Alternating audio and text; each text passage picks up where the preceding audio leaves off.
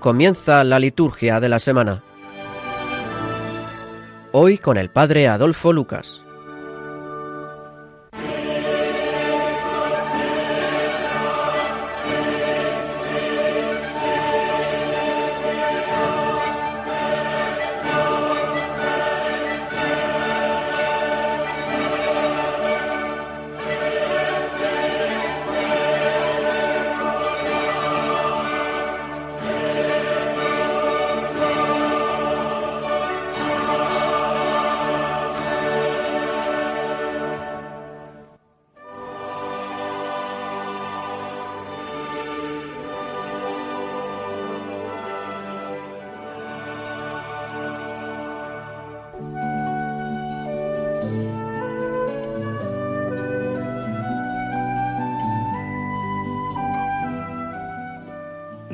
Todopoderoso y Eterno, condúcenos a la asamblea gozosa del cielo para que la debilidad del rebaño llegue hasta donde le ha precedido la fortaleza del pastor. El que vive y reina contigo en la unidad del Espíritu Santo y es Dios por los siglos de los siglos.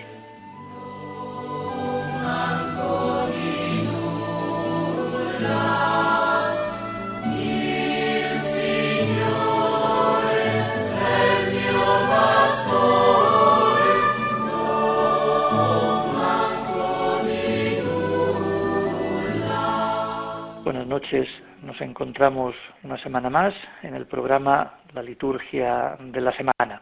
Estamos en el cuarto domingo de Pascua. Como aquel que no quiere la cosa, nos encontramos casi, casi ya a la mitad de esta cincuentena pascual. Precisamente este domingo de Pascua tiene un título, digamos que es el Domingo del Buen Pastor de las varias imágenes que en el Nuevo Testamento intentan describir quién es Jesús para nosotros, el Cordero, el Señor, el Rey, la piedra angular, el Hijo del Hombre, la luz, la verdad, la vida, en este domingo cuarto de Pascua, cada año se nos presenta Jesús como el buen pastor siguiendo el capítulo 10 del Evangelio de Juan. De este capítulo cada año se lee un pasaje distinto.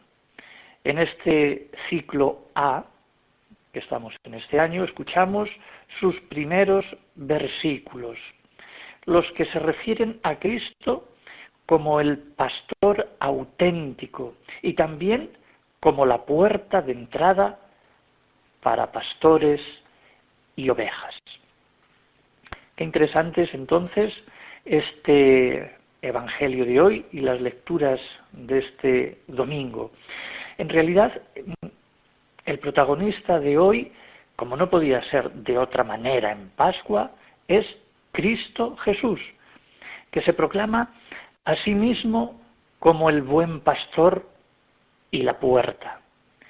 Puede ser que no nos guste mucho el símil del pastor y las ovejas, sobre todo si nos fijamos en lo del rebaño y que todas las ovejas le siguen. Parecería como si favoreciese una visión paternalista de la comunidad eclesial, equiparada a un rebaño.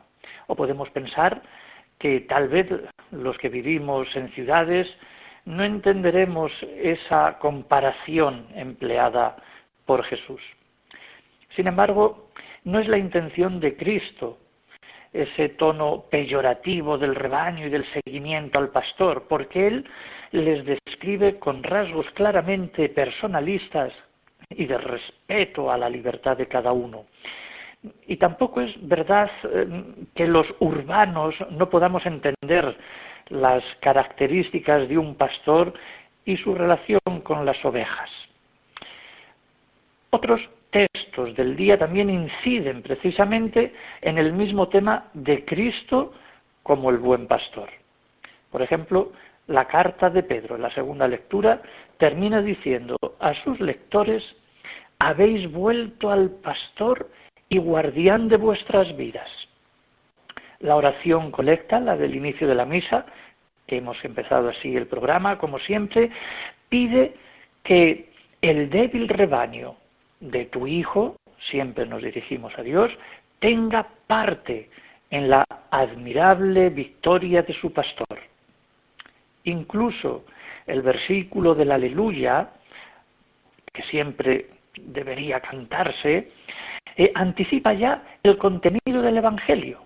Dice, yo soy el buen pastor, conozco a mis ovejas y las mías me conocen.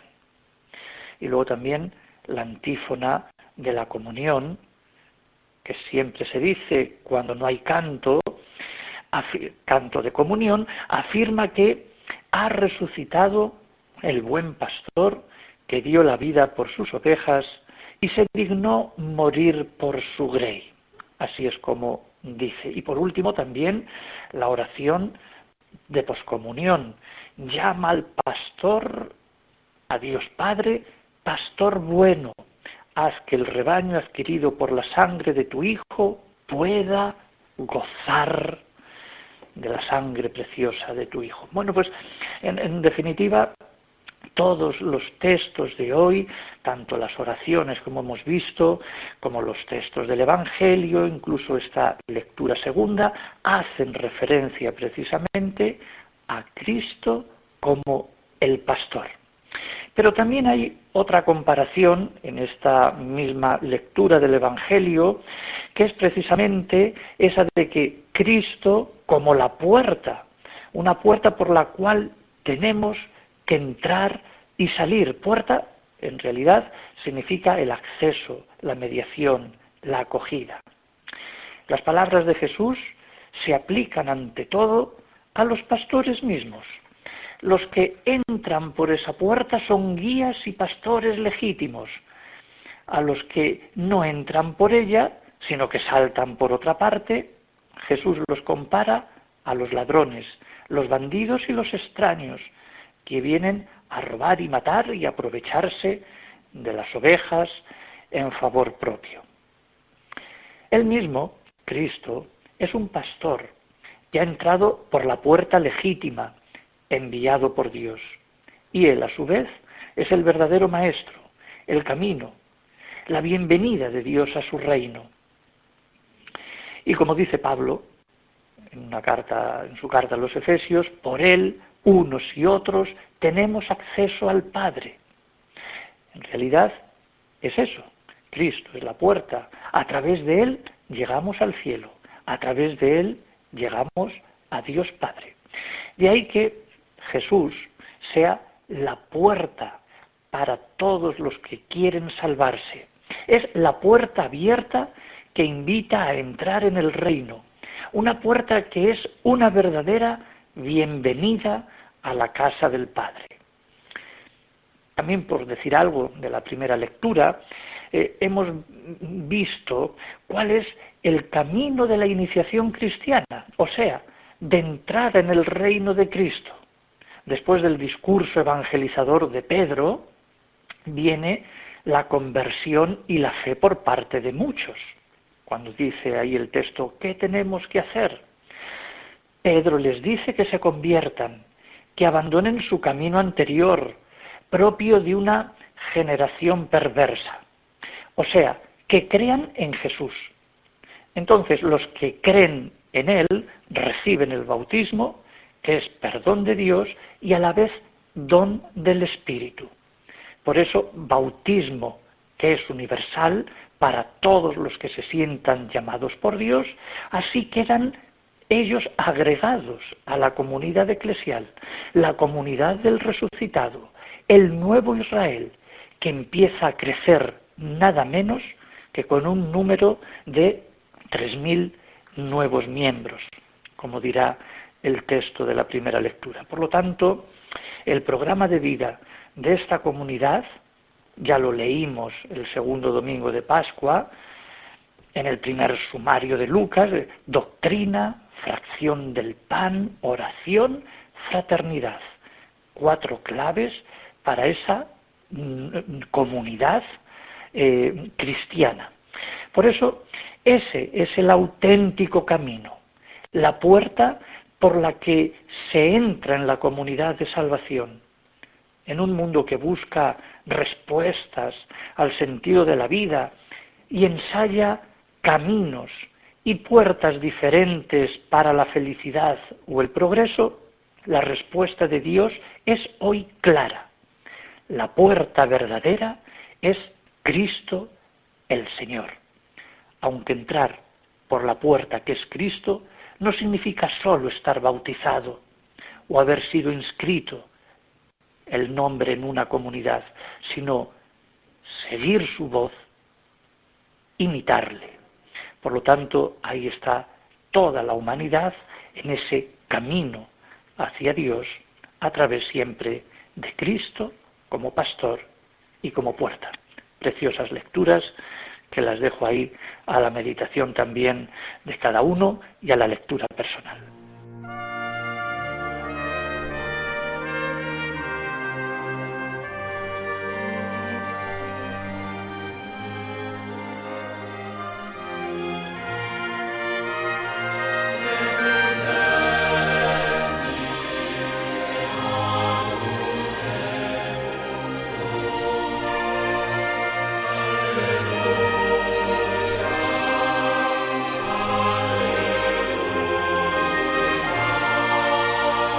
Estamos entonces en el tiempo de Pascua, como decíamos al inicio del programa, estamos ya en, la cuarta eh, semana de Pascua. Eh, hemos estado viendo a lo largo de estas semanas que tanto en las oraciones, en los textos, en la propia vida pascual, se pueden entresacar algunas digamos, líneas espirituales que retratan este tiempo de gozosa prolongación de la Pascua. La Pascua efectivamente es un día, el domingo de resurrección, pero no satisfechos con celebrar esa Pascua un día, lo hacemos durante 50. Por lo tanto, esa prolongación gozosa de la Pascua durante todo este tiempo se pueden sacar, pues ya digo, de esos textos y de las oraciones, de los salmos, incluso un poco de la vida cristiana, se pueden sacar unos cuantos aspectos para que nosotros también podamos, digamos, meditarlos, ¿no? Entonces, lo importante, digamos, que de estas, digamos, claves espirituales de estos 50 días, ya tenemos una, que estos 50 días son un tiempo de Cristo resucitado. Y efectivamente, el tiempo pascual celebra la presencia de Cristo entre sus discípulos, su manifestación dinámica en los signos que se convertirán después de la ascensión en prolongación de su cuerpo glorioso. Es decir, la palabra, los sacramentos, la Eucaristía. Quizá en estos días que estamos pues todos pasando en esta temporada, quizá la Eucaristía no tanto, los sacramentos no tanto, pero sí, digamos, la palabra también ahí está Cristo. Bien, Cristo vive en la iglesia, está siempre presente. Por eso la luz del cirio pascual es signo visible de su presencia, una presencia que no tiene ocaso.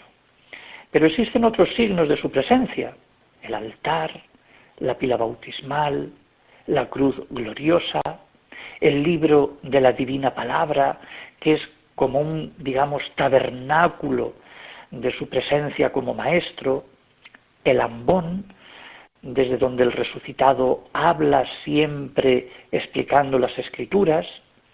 Bueno, signo de esta presencia es especialmente la asamblea. Solo en la perspectiva de la Pascua se realiza la promesa de Cristo, donde dos o más estén reunidos en mi nombre, allí estoy yo. Presencia culminante es la Eucaristía, donde el resucitado invita, parte el pan, se entrega a sí mismo, ofrece el sacrificio pascual. Por lo tanto, ya tenemos aquí una clave, digamos, espiritual de estos 50 días. Es tiempo de Cristo resucitado y de su presencia. También una segunda clave es que este tiempo pascual es tiempo del Espíritu Santo, como nos indica precisamente Juan, el Evangelio de Juan, en el capítulo 20, el mismo día de Pascua es ya día de la efusión del Espíritu Santo, porque es ya día de glorificación de Jesús y de la salvación, digamos, del más allá, para, de la cual la Iglesia nace. Es una salvación, digamos, con esa palabra técnica, escatológica. En esta perspectiva, la Iglesia lee los hechos de los apóstoles durante este tiempo pascual, que, por así decirlo, son el Evangelio del Espíritu Santo durante todo el tiempo de la Pascua. El Espíritu actúa ya en los bautizados para completar en la vida, como expresión de conducta de culto espiritual, cuanto ha sido recibido en la fe.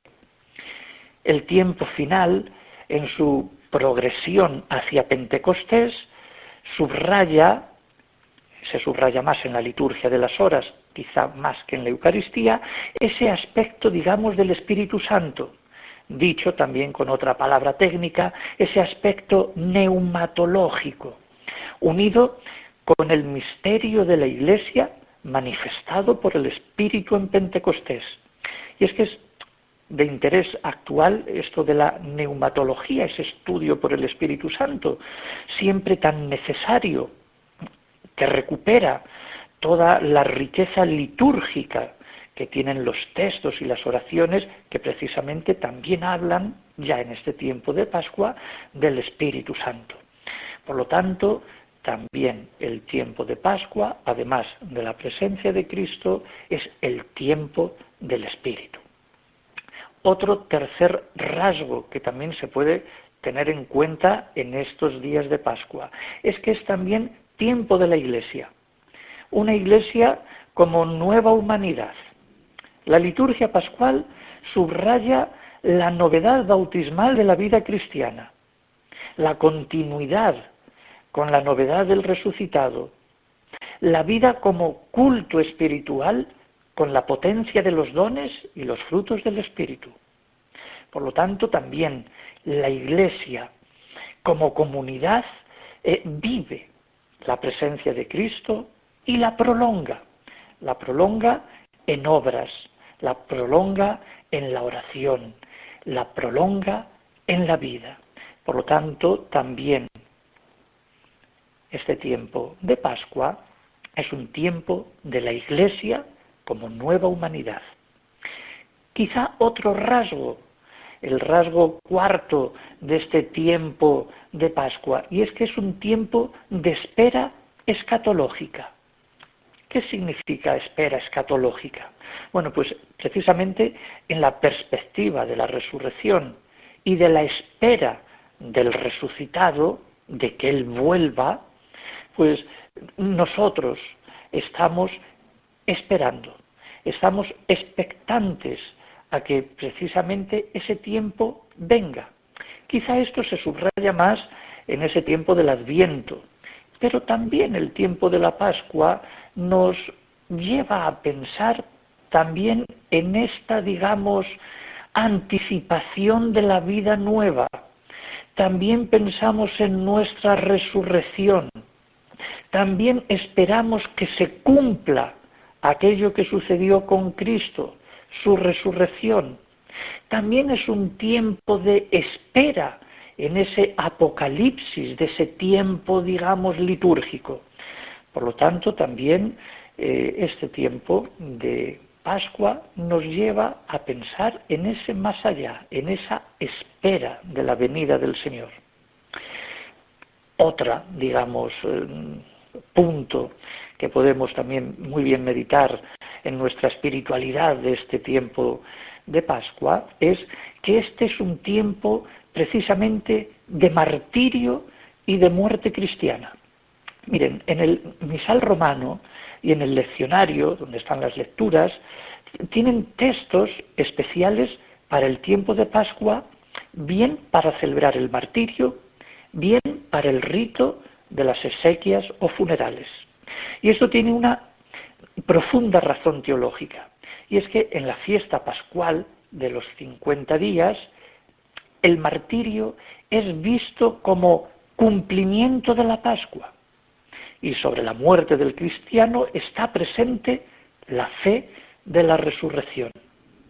Con respecto al rito bizantino de los funerales, son particularmente hermosos los textos que se usan cuando se deben celebrar las exequias de un laico o de un sacerdote o de un monje, precisamente durante este tiempo de renovación.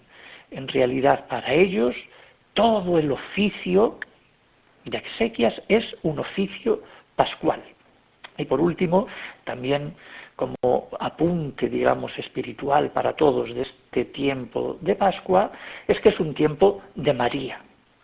Ciertamente no faltan motivos para recordar a María en la Pascua y en la venida del Espíritu Santo.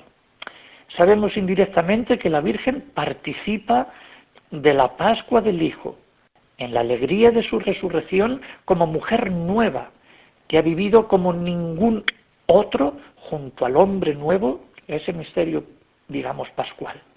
María está presente en Pentecostés, en la oración común con los discípulos, está presente como madre de Jesús. Por eso, en este tiempo también, digamos, de Pascua, rezamos con más inquietud, con más ímpetu, con más gozo, el Regina Cheli, el Magnificat de las vísperas, rezamos también a la Madre, incluso en ese mes de mayo que ya hemos comenzado. Es un, digamos, tiempo este de Pascua de honrar a María, de venerarla, de poner esa mirada en ella, porque ella es madre de la Iglesia, entre otras cosas, y ella es la primera que vio a su Hijo resucitado. Por lo tanto, también este tiempo de Pascua es un tiempo de María.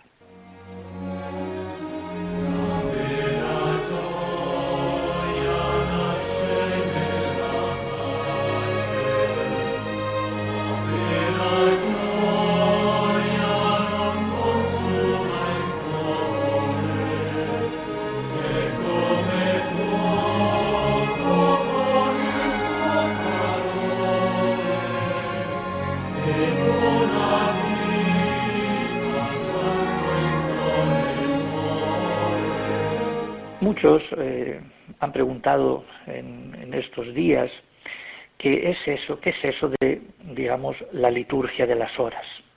Bueno, la inmensa mayoría quizá, pues más, más o menos podemos saberlo.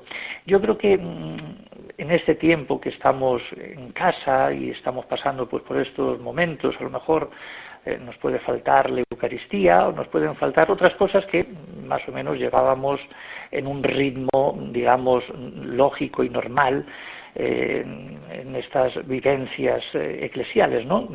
celebrando siempre a Cristo. Pero quizá se pueda echar en falta y mejor en este tiempo practicarlo es esa, digamos, rezo eh, de la liturgia de las horas, ahora que estamos quizá pues más enclaustrados en nuestras casas, quizás rezándolo en familia, individualmente, porque en realidad la liturgia de las horas es la oración oficial de la Iglesia.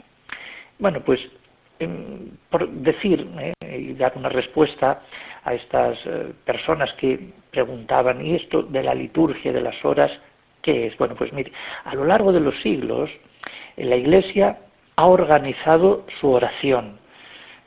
Salmos, textos, peticiones, todo esto siguiendo el ritmo del día y de la noche al estilo de la oración del pueblo hebreo, que rezaba tres días al día. Su estructura esta, digamos, la liturgia de las horas, se fue configurando con el paso de los siglos y su objetivo siempre estuvo en santificar el tiempo y orientarlo a Dios. Las dos horas principales del rezo de la liturgia de las horas son laudes y vísperas, consideradas desde los primeros siglos como el quicio oracional de toda la comunidad cristiana y rezadas al principio y al final de las actividades del día. Mucho más tarde se le añadieron otras horas, sobre todo en los monasterios, para cumplir mejor precisamente el mandamiento del Señor de orar incesantemente. Así surgieron la hora prima, que actualmente ya no se hace, la tercia, la sexta, la nona y completas. También por la noche se organizaron vigilias y nocturnos, que con el tiempo tomaron el nombre de maitines, es decir, oración antes del amanecer. Jesús, como buen hebreo, también nos dio ejemplo de oración en soledad, en el desierto, en la sinagoga, entre los suyos. Y ahora, como resucitado, sigue orando al Padre y lo hace por nosotros, por el mundo.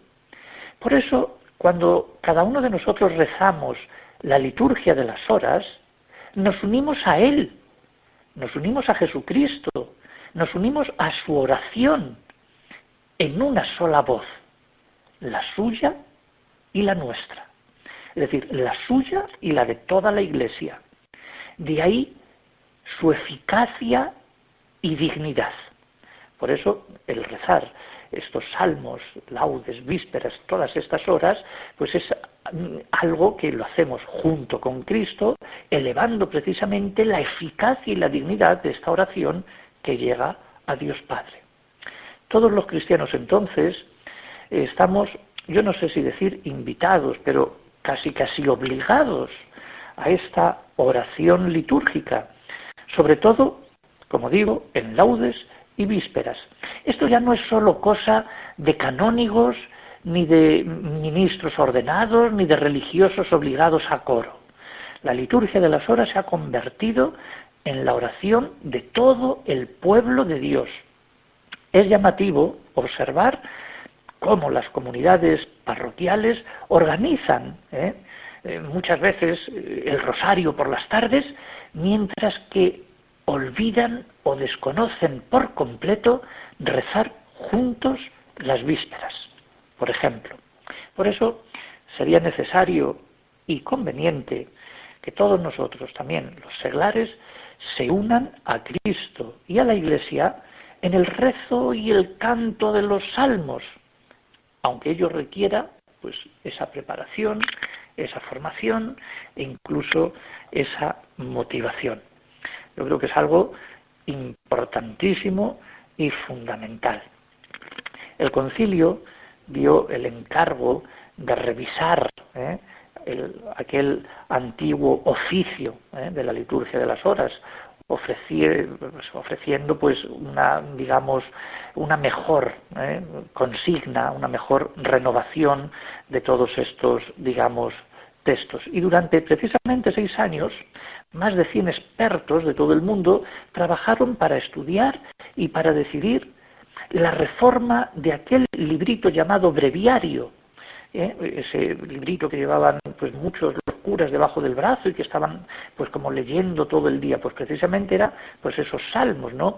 Todo eso del breviario ya cambió el nombre, se llama liturgia de las horas y ahora somos todos, digamos, todos los cristianos los que tenemos quizá esa obligación, ese deber eh, o esa invitación para también poder rezar, digamos, estos salmos, que no es ni más ni menos que rezar, como decíamos antes, con Cristo, rezando pues a Dios. Que no se nos olvide entonces este momento tan importante de oración hecho por la mañana, por la tarde, las completas antes de irnos a dormir. Eh, bueno, cada uno pues que vea, que saboree estos salmos que siempre son tan edificantes, siempre son tan digamos también como cristianos tan nuestros, uniendo refiriéndonos incluso pues a nuestros hermanos hebreos, que también ellos pues rezan a sus horas y a su tiempo pues de estos salmos. Bueno, pues es una preciosa estructura de liturgia de la palabra que durante estos días que estamos en casa eh, y a partir ya de ahí podemos rezar pues en unión o individual, pero siempre esa oración oficial de la Iglesia.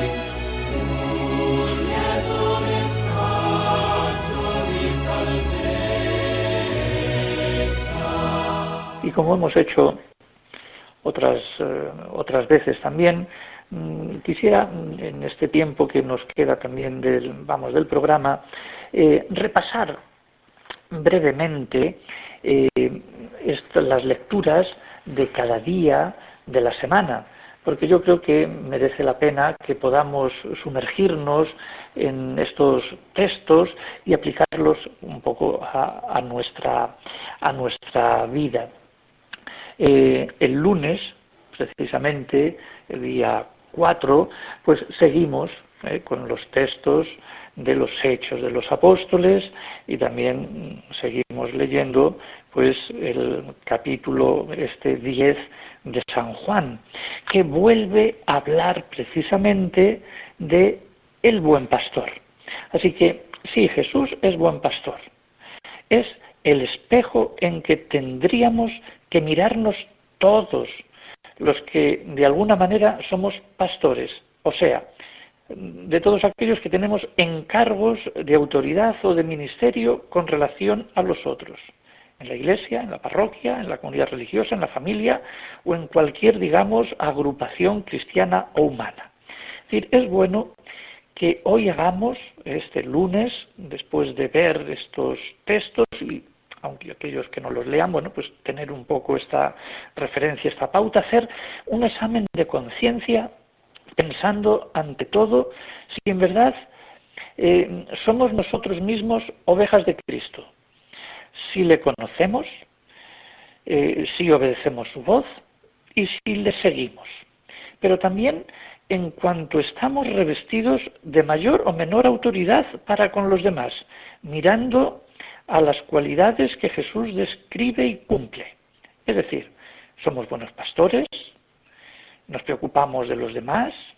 No estoy hablando solamente eh, de los sacerdotes eh, o de aquellos que tienen que también, sino bueno, pues ya un padre de familia, una madre, eh, o aquellos que tenemos en son jefes en, alguna empresa o en, o en, algo, ¿no? Es decir, si somos, si nos preocupamos de los demás, si buscamos el interés del otro, o, más, o mejor dicho, buscamos más el nuestro es decir, si nos sacrificamos por aquellos de los que somos encargados hasta dar la vida incluso por ellos, si les dedicamos incluso gratuitamente nuestro tiempo.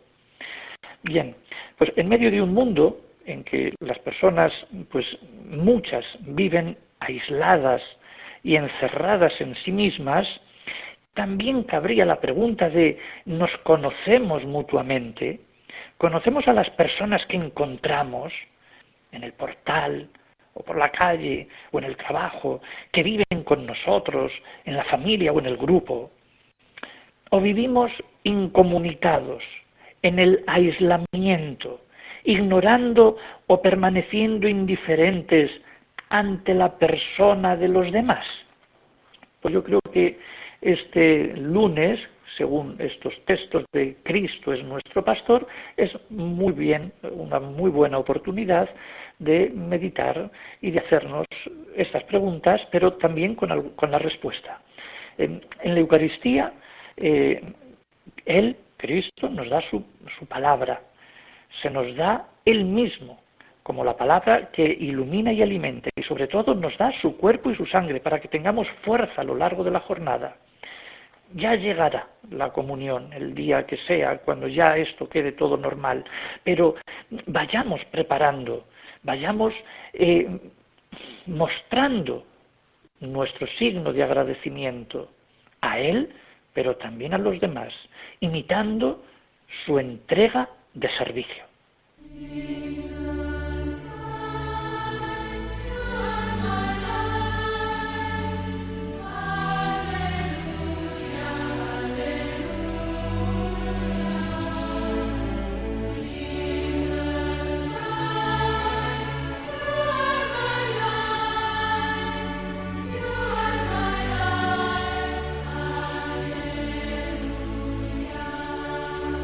El martes día 5, también los textos, siempre siguiendo los hechos de los apóstoles y el Evangelio de San Juan en su capítulo 10, pues también nos viene bien que reflexionemos y digamos alguna palabra en torno a ello.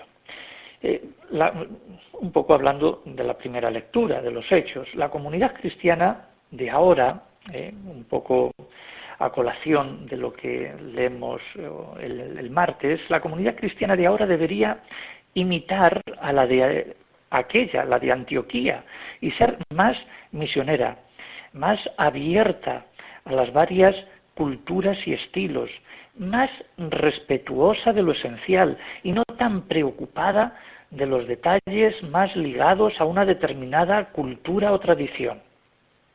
La apertura que el Concilio Vaticano II supuso eh, debería seguir produciendo nuevos frutos de inculturación y espíritu misionero.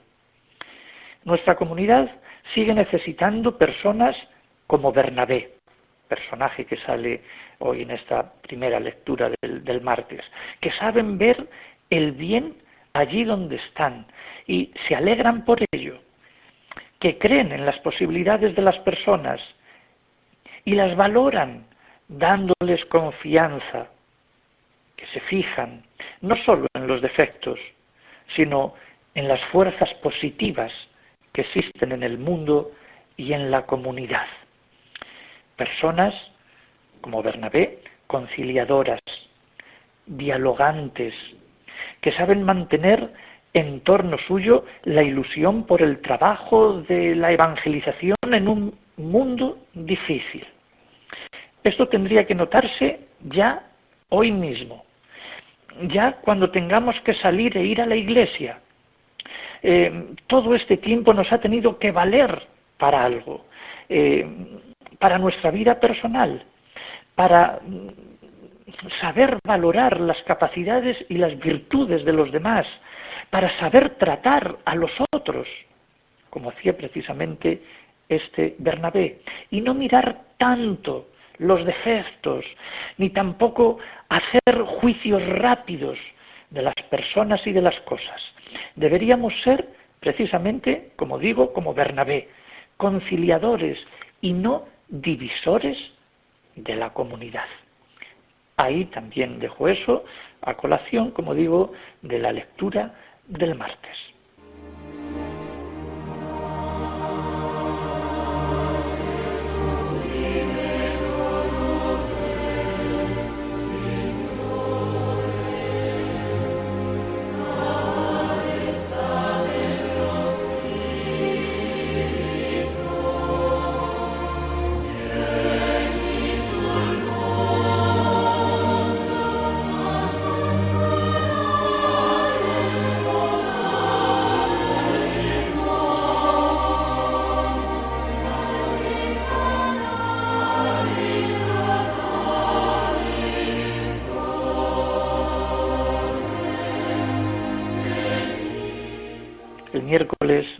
6, también la palabra de Dios nos da un toque de atención y una llamada. Miren, cuando una comunidad cristiana, imitando el ejemplo de la de Antioquía, porque estos días los textos se refieren a aquella primera comunidad que surgió de Antioquía, donde los cristianos empezaron a llamar cristianos desde allí. Bueno, pues cuando una comunidad cristiana está unida y se deja animar por el Espíritu de Dios, es una comunidad más fecunda en su apostolado misionero.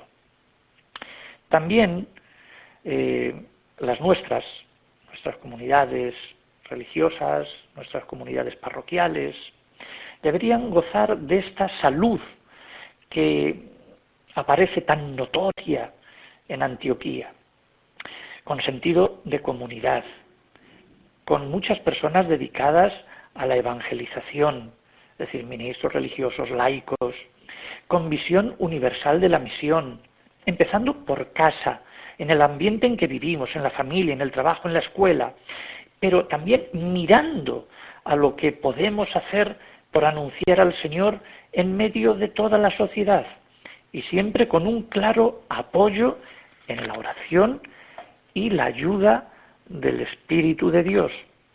Si celebramos bien la Eucaristía, eh, nos pasará como los primeros cristianos. Notaremos que el Espíritu nos envía desde la oración a la misión evangelizadora en medio del mundo. Interesante también esta, digamos, lectura. Y muy unido a ello está la lectura del Evangelio. Cristo como luz sigue, digamos, eh, dividiendo a la humanidad. Pues también ahora hay, que, hay quien prefiere la oscuridad o la penumbra. Y es que la luz siempre compromete.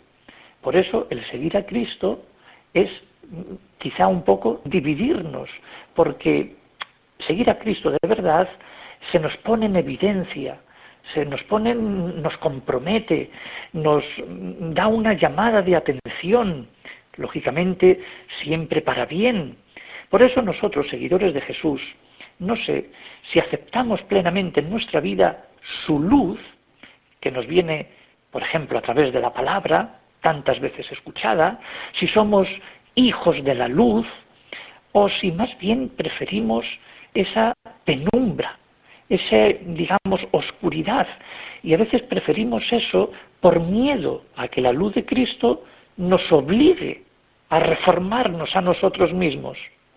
Por eso el texto de hoy del Evangelio, en este miércoles, precisamente nos incidirá que caminemos en el amor, sin odios y sin rencores, que la tiniebla es manipulación de errores. Por lo tanto, que no nos encerremos en nuestros egoísmos, porque si no, no podremos amar. También otra cosa, otro punto importante de la Pascua es precisamente el tema de la luz. Por lo tanto, seamos luz.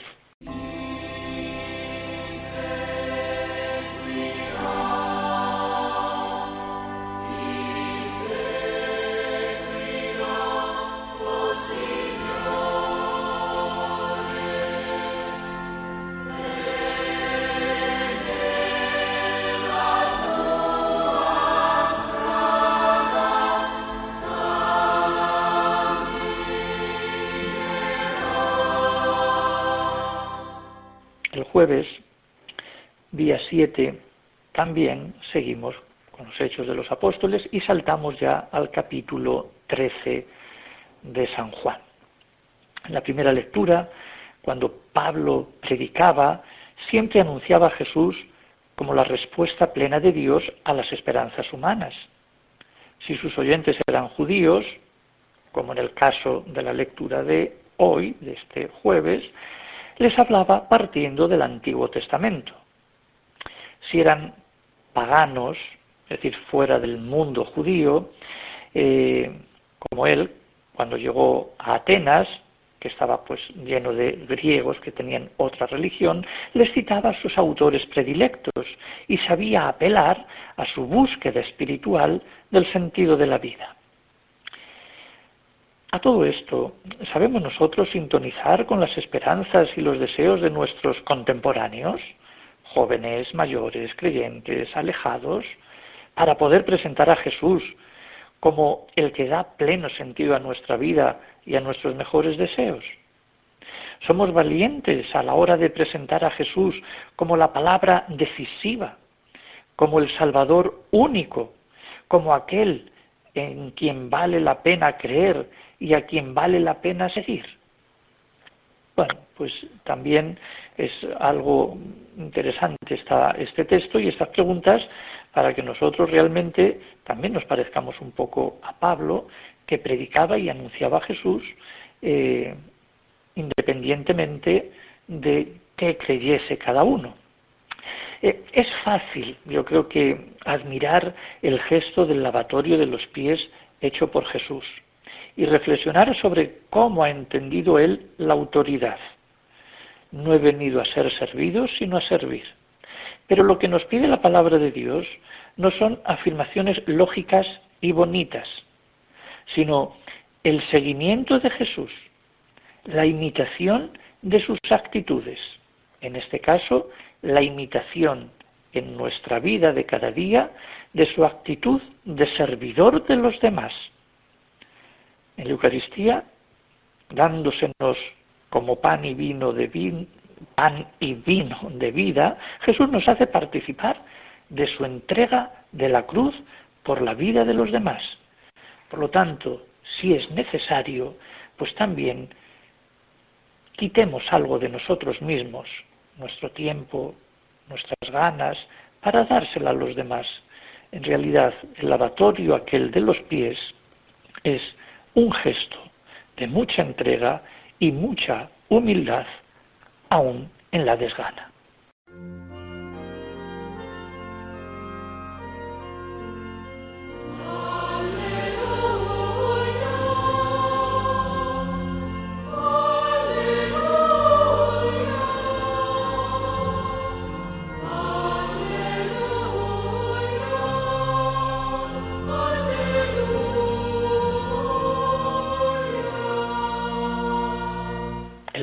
Día 8, eh, también a colación de, de esta lectura de hoy, sobre todo la primera, deberíamos seguir el ejemplo de Pablo, como decíamos también el día anterior, en nuestra tarea evangelizadora, con la oportuna pedagogía y captación del interés de sus oyentes.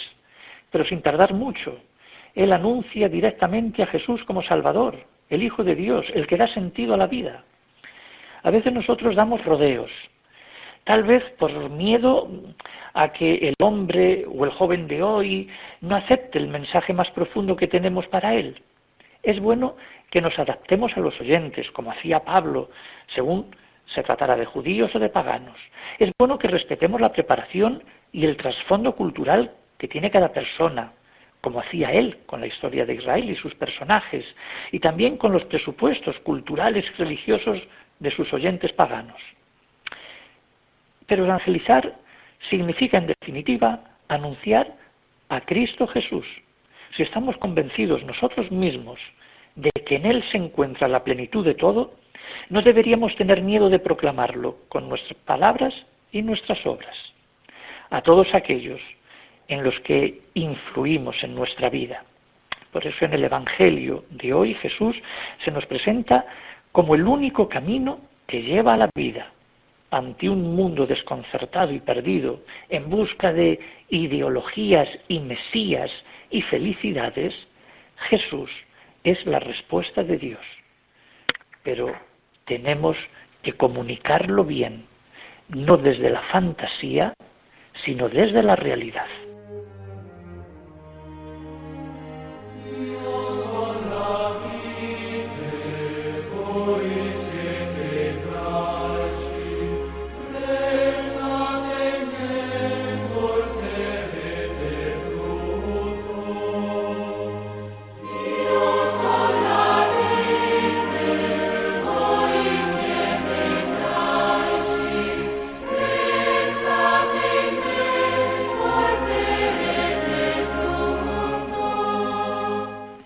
Último, llegamos al sábado, ya el sábado día 9 y concluimos esta andadura de resumen de, digamos, textos eh, de la palabra de Dios de estos días.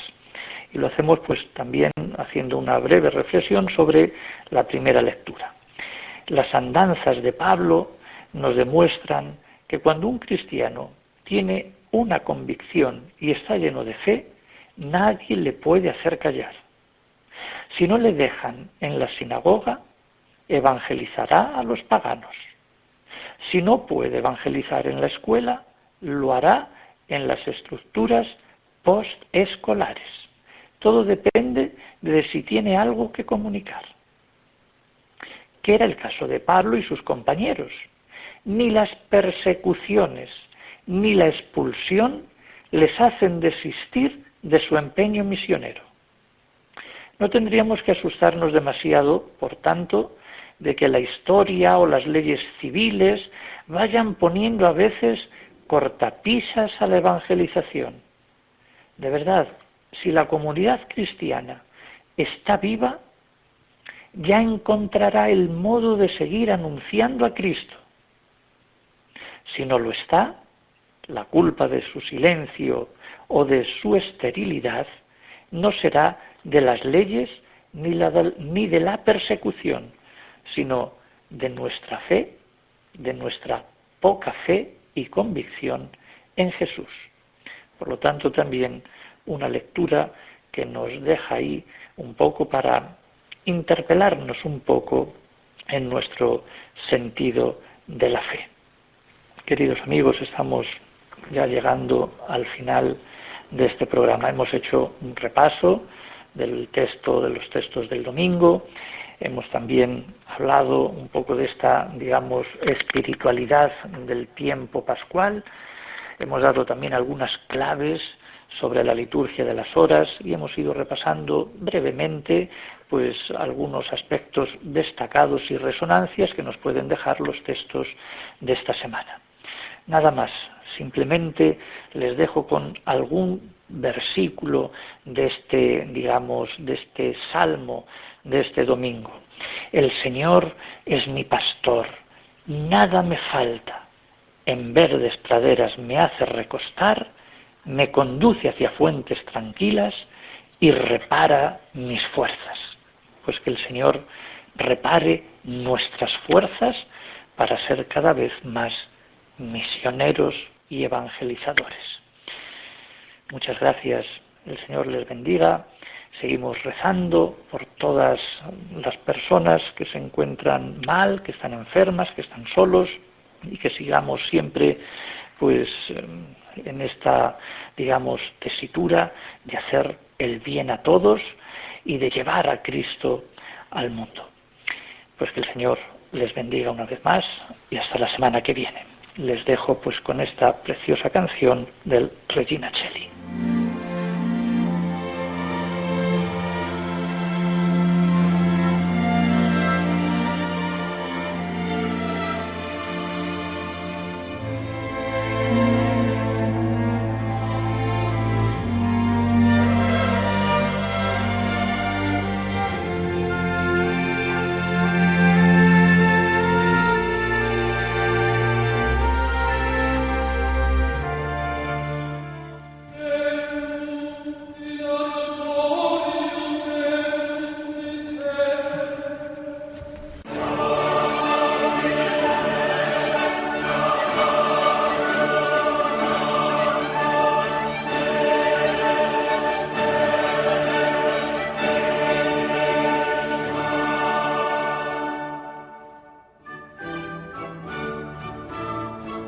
Han escuchado la liturgia de la semana con el padre Adolfo Lucas.